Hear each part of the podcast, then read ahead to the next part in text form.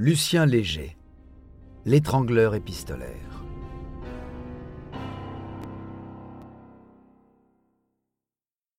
Le 18 juin, M. Taron est encore dans le bureau du juge d'instruction avec sa compagne lorsque Régis Presse le contacte. Ils ont reçu un appel d'un homme disant être l'étrangleur. Il donne rendez-vous à Yves Taron à 17 heures au Jardin des Plantes sans plus de précision. Le père de Luc s'y rend et attend en vain de 17 heures à 18 heures. Le 20 juin, lassé des soupçons qui pèsent sur lui dans la presse, M. Taron mandate son avocat pour une déclaration. Je sais que des rumeurs sans fondement circulent. M. Yves Taron et Mme Suzanne Brûlé en ont été très émus. Ce que je voudrais simplement dire, c'est que cette affaire est absolument extraordinaire. Tous ces messages envoyés par l'homme qui signe l'étrangleur, le climat de suspicion qui entoure cette affaire n'arrange pas les choses. En vérité, comme dans toute affaire criminelle, la police, depuis trois semaines, a d'abord interrogé les proches du petit Luc. Monsieur Taron et Madame Brûlé sont à la disposition du juge d'instruction et de la police pour faire toute la lumière sur ce drame atroce, et c'est pour cela qu'ils sont si souvent convoqués. Depuis le début, M. Taron et Mme Brûlé ont été lavés de tout soupçon.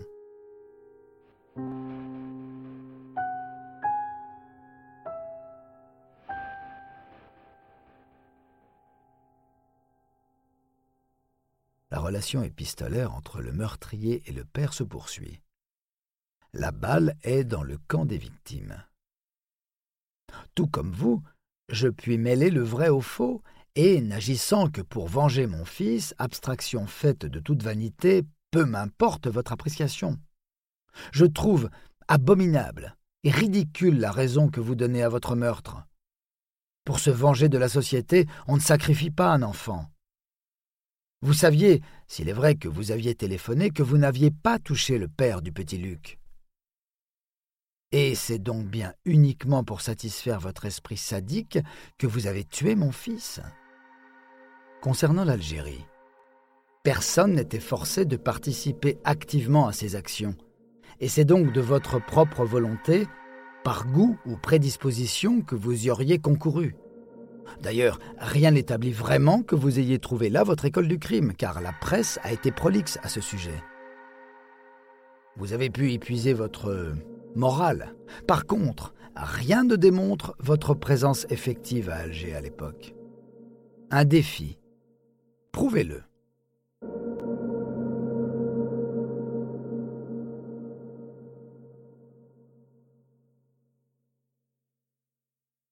D'autres messages sont échangés.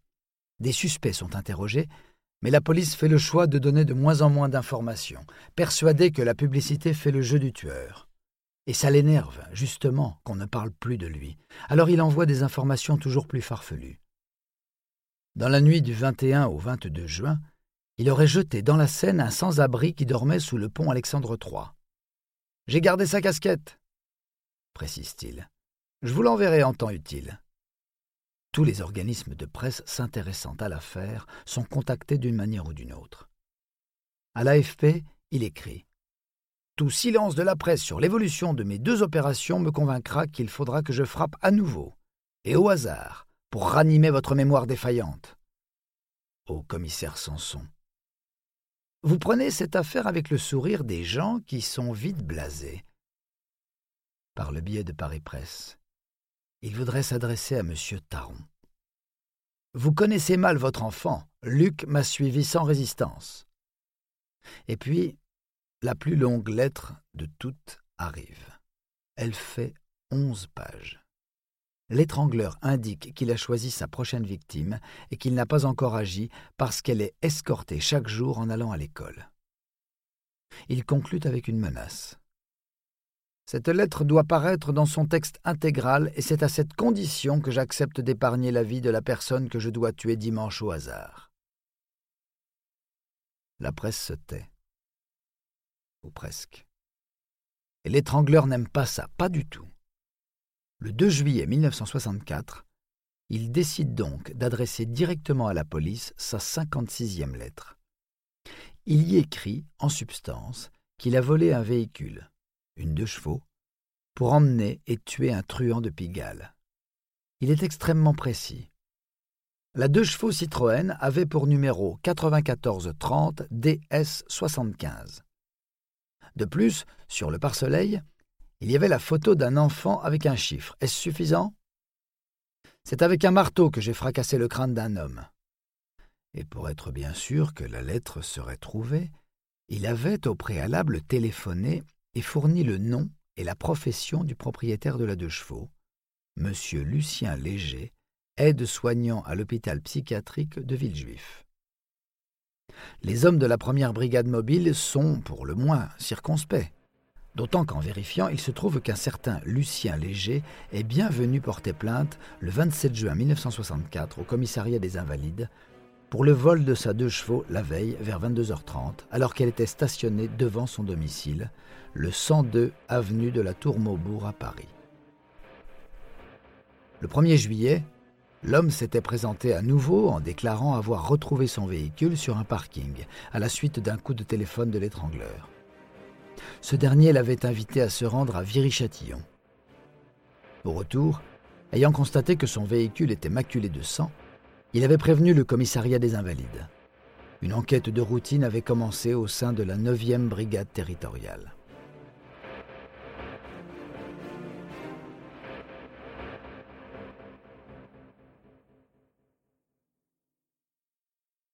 Le 3 juillet, M. Léger est convoqué au commissariat pour éclaircir quelques points. Bien qu'il soit suspect, il est renvoyé chez lui. Il est de nouveau appelé le lendemain par le commissaire Poisblanc qui l'interroge. Son comportement est étrange.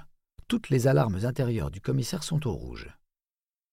Léger, avant même qu'on le lui demande, affirme que le sang trouvé dans sa voiture est du sang humain.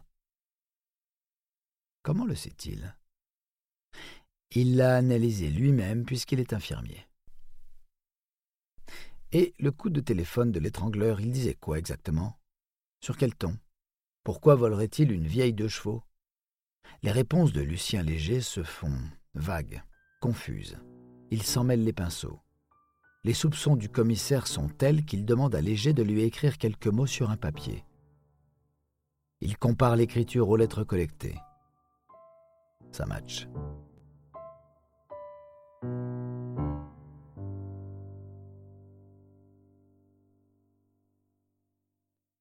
Poisblanc obtient un mandat de perquisition pour le domicile de Léger. Dès la fin d'après-midi, une équipe pousse la porte de l'Hôtel de France. Le pressentiment du commissaire est payant. On trouve dans la chambre une collection d'articles de journaux se rapportant à l'affaire Taron.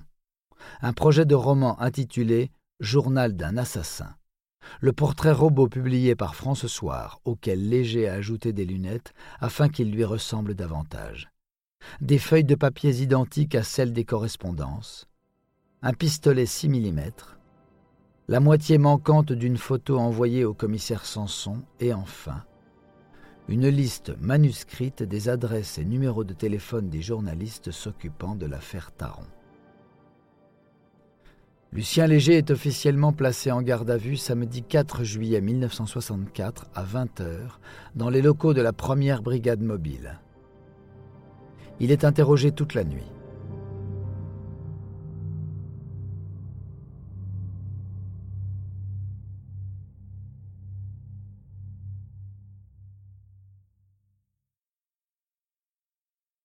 Dimanche, à 7h30, il lâche ses premiers mots. C'est moi qui ai écrit les lettres signées l'étrangleur. Deux heures plus tard, il signe ses aveux complets. Je suis l'assassin du petit Luc. J'ai bien rencontré Luc à l'étoile. Il est bien monté dans une voiture de première classe. J'étais en seconde. Je l'observais. À la station Villiers, l'enfant est descendu. Je l'ai abordé. Nous avons parlé. Il m'a raconté ses malheurs en précisant qu'il était parti de chez lui après avoir fait une bêtise et qu'il n'osait plus y revenir. Je lui ai alors proposé de l'emmener au cinéma. Il était plus de vingt-trois heures. En vrai, nous avons repris le métro, non pas pour aller au cinéma, mais parce que je tenais à récupérer ma voiture qui était devant mon hôtel, 102 avenue de la Tour Maubourg. Quand nous sommes arrivés, Je lui ai offert de faire un tour en voiture pour aller se promener dans les bois.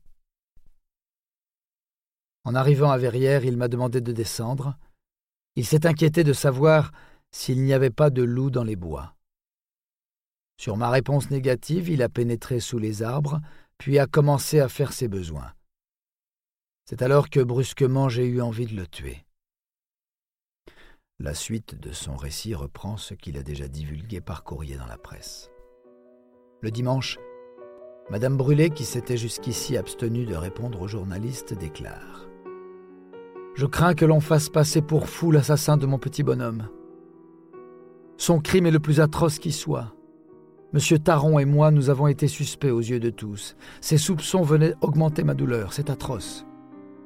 Jamais de ma vie je ne pourrai oublier ça. C'est la fin du cauchemar. Léger comparaît à 20h35 devant le juge d'instruction Seligman pour une inculpation de rapt d'enfants et d'homicide volontaire. Une foule dense s'est massée devant le tribunal pour montrer sa haine au suspect. À son passage, elle scande À mort À mort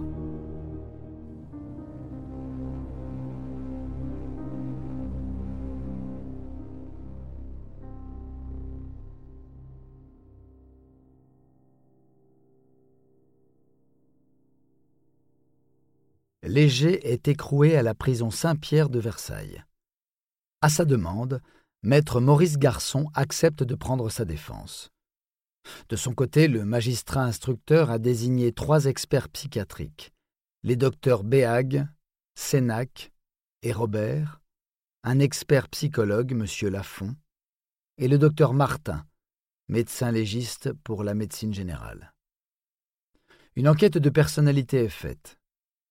Eugène Lucien Léger est né en 1937 dans le 14e arrondissement de Paris, au sein d'une famille ouvrière comportant sept enfants. Son enfance est plutôt tranquille.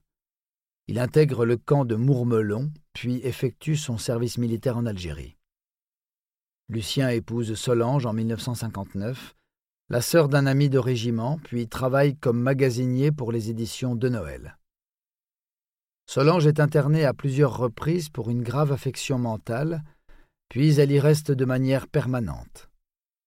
Pour mieux l'accompagner, Lucien décide de suivre des cours de médecine et se fait embaucher comme élève infirmier à l'hôpital psychiatrique de Villejuif, où Solange est soignée. Ses collègues et formateurs voient en lui un garçon prometteur, tendre et attentif aux malades. Intelligent, empathique, facile à vivre, cultivé, ouvert et souriant, quoiqu'un peu vantard, il est progressivement chargé de responsabilités diverses.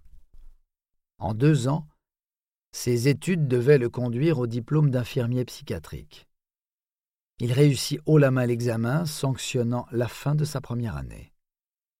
Lucien poursuit son travail, pas toujours gratifiant, et apporte une collaboration éclairée et compréhensive à ses collègues qui n'ont jamais vu en lui qu'un infirmier modèle. Certains de ces médecins figurent parmi ceux appelés à estimer la personnalité de l'étrangleur épistolaire. En prison depuis quatre jours, Lucien se montre en revanche loin d'être un prisonnier modèle. Il est considéré comme difficile, refuse de s'alimenter et n'a pas voulu s'entretenir avec le collaborateur de son avocat. Il se contente d'écrire. À sa femme, d'abord puis au docteur Le Guillan, directeur du service où il travaillait. À l'intérieur, il revendique ses lettres en tant qu'étrangleur, s'extasie de sa renommée soudaine, qu'il sait durable, et s'enthousiasme en déclarant qu'il va profiter de son temps d'incarcération pour écrire ses mémoires. À aucun moment, il ne parle de l'assassinat de Luc Taron.